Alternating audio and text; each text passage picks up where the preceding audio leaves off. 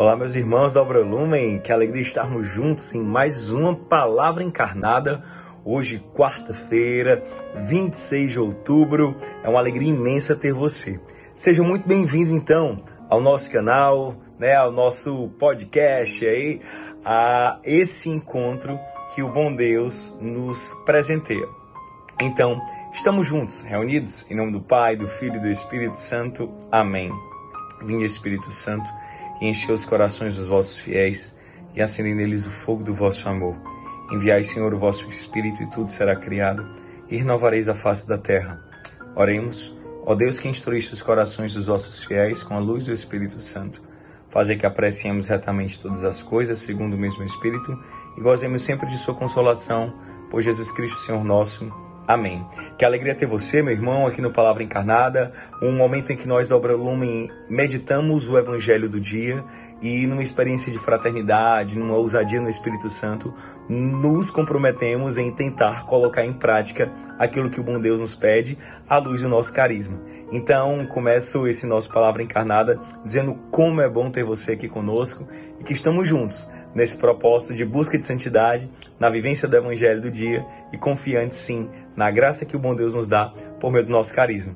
Então você, filho da luz, você que fez o despertar agora, você, meu irmão, minha irmã missionário, você da África, você do Brasil inteiro, você amigo da Obra Lumen, colaborador, membro Ser Feliz, nós estamos na última semana, vamos intensificar não somente as nossas orações, mas também as nossas ações para construirmos juntos e edificarmos o reino. Colocamos então como intenção especial dessa palavra encarnada essa última semana aí de mobilização para o nosso ser feliz e para a construção do reino de amor de Deus aqui na terra, tá bom? Então você, nossos irmãos das casas, nossas irmãs das casas, beijo no coração, alegria demais. Você aí, nosso querido membro Lumen, membro Ser Feliz, seja muito bem-vindo. Vamos juntos então. O evangelho de hoje está lá no livro de São Lucas, capítulo 13, versículos 22 a 30. O Senhor esteja conosco, Ele está no meio de nós. Proclamação do Evangelho de Jesus Cristo segundo Lucas, glória a vós, Senhor. Naquele tempo, Jesus atravessava cidades e povoados, ensinando e prosseguindo o caminho para Jerusalém. Alguém lhe perguntou: Senhor, é verdade que são poucos que se salvam? Jesus respondeu: Fazei todo o esforço possível para entrar pela porta estreita, porque eu vos digo que muitos tentarão entrar e não conseguirão. Uma vez que o dono da casa se levantar e fechar a porta, vós, do lado de fora, começareis a bater, dizendo: Senhor, abre-nos a porta. Ele responderá: Não sei de onde sois. Então começareis a dizer: Nós comemos e bebemos diante de ti, e tu ensinaste em nossas praças. Ele, porém, responderá: Não sei de onde sois. Afastai-vos de mim, todos vós que praticais a injustiça. Ali haverá choro e ranger de dentes. Quando virdes Abraão, Isaque e Jacó, junto com todos os profetas do reino de Deus, e vós, porém, sendo lançados fora. Virão homens do Oriente e do Ocidente, do Norte e do Sul, e tomarão lugar à mesa no reino de Deus.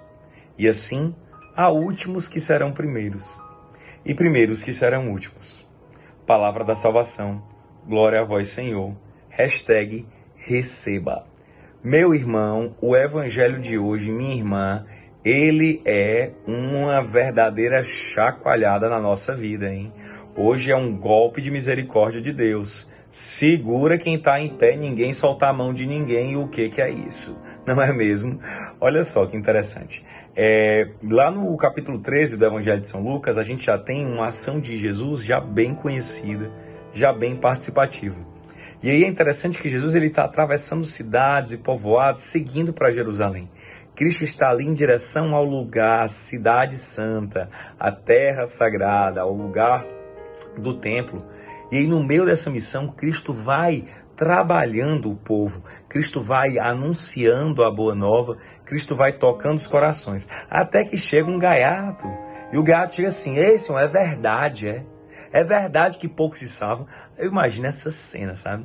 Ei, Senhor, estão dizendo por aí, né? A galera adora isso, né? Ei, é verdade, é que não sei o que, não sei o que, não sei o que, mais lá e não sei o que.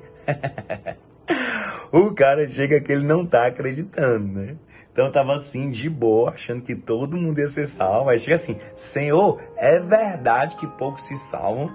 E aí Cristo ele pega e muito educadamente, né? Eu queria ter a paciência de Jesus, eu tenho pedido isso, né? Eu queria ter assim esse jogo de cintura, essa sabedoria, mas um dia a gente chega lá, né? Um dia a gente chega perto, pela graça do Espírito Santo e pela oração dos irmãos, rezem pela nossa conversão, né? Temos que rezar uns pelos outros, como vai dizer lá no livro Irmão de Assis.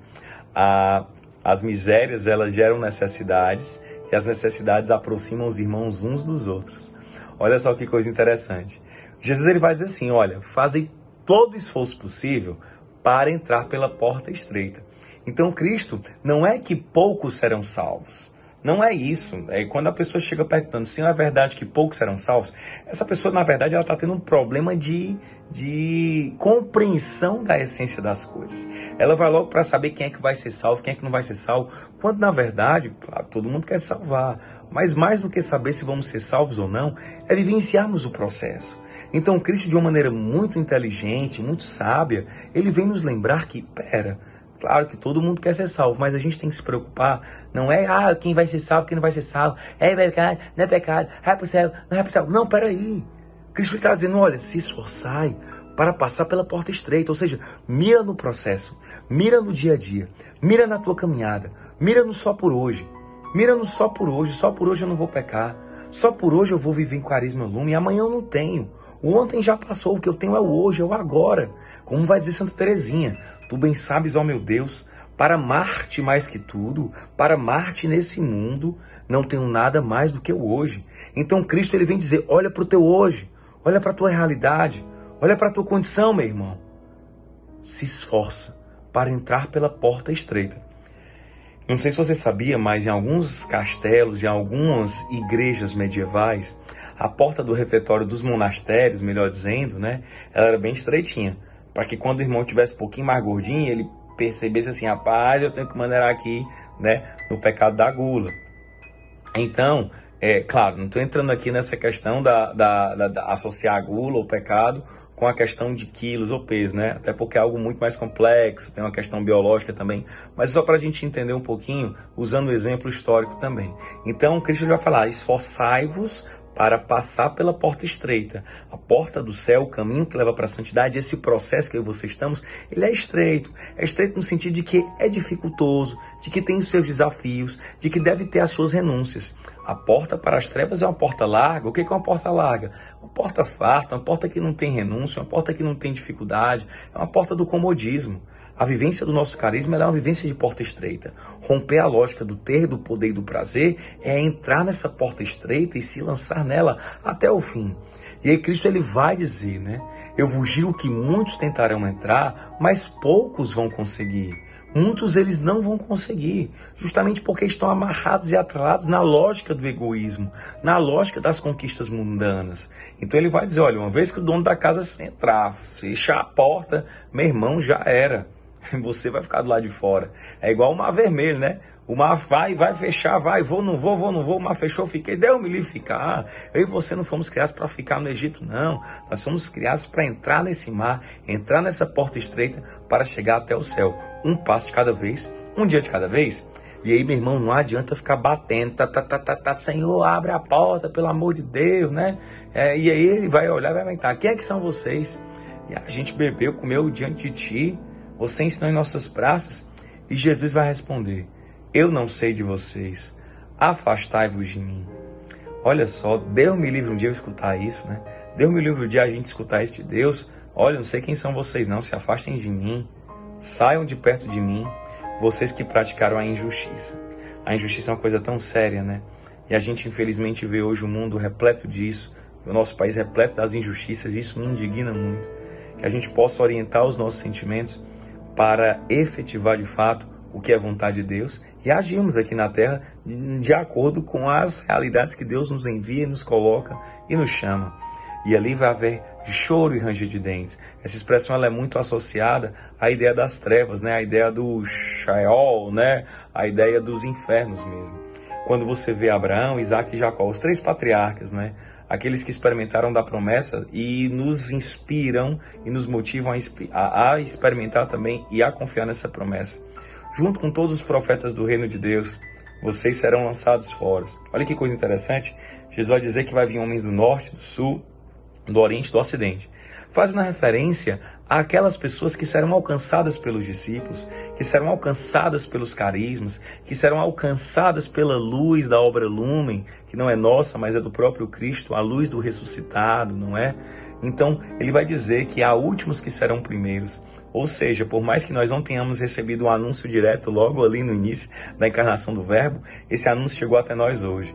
E o Senhor, com misericórdia, nos convida e nos impele pelo seu Espírito a estarmos junto a Ele, na mesa sagrada, né? E o meu lugar e o seu lugar é junto à mesa do reino de Deus. E o mais bonito é perceber que essa mesa se faz presente aqui, quando fazemos comunhão, quando vivemos o nosso carisma, quando permanecemos no encontro do ressuscitado com o abandonado. É a mesa da partilha, é a mesa da fraternidade, é a mesa da fração do pão, é a mesa da justiça, é a mesa que o Senhor nos preparou.